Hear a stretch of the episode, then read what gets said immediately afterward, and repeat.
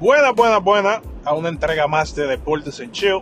Hoy quiero hablar de Vladimir Guerrero y sus, sus declaraciones acerca de, de que él va a ser un Nelson Cruz, un Tati, un Juan Soto, un Acuña, que para mí fueron unas declaraciones realmente inapropiadas, fuera de lugar.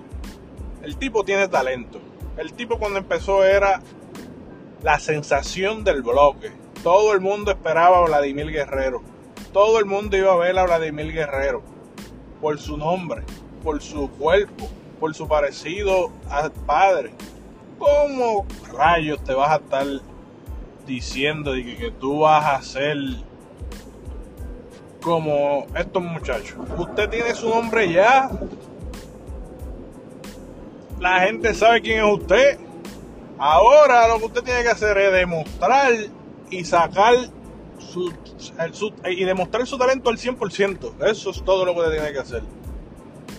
Eso estuvo fuera de lugar. Un tipo con talento que se descuidó. Se puso a comer demasiado, no se dedicó a tener una buena formación física y, y demostrar lo que es y la que la gente estaba esperando. Que se ponga para su número y eso es todo lo que tiene que hacer.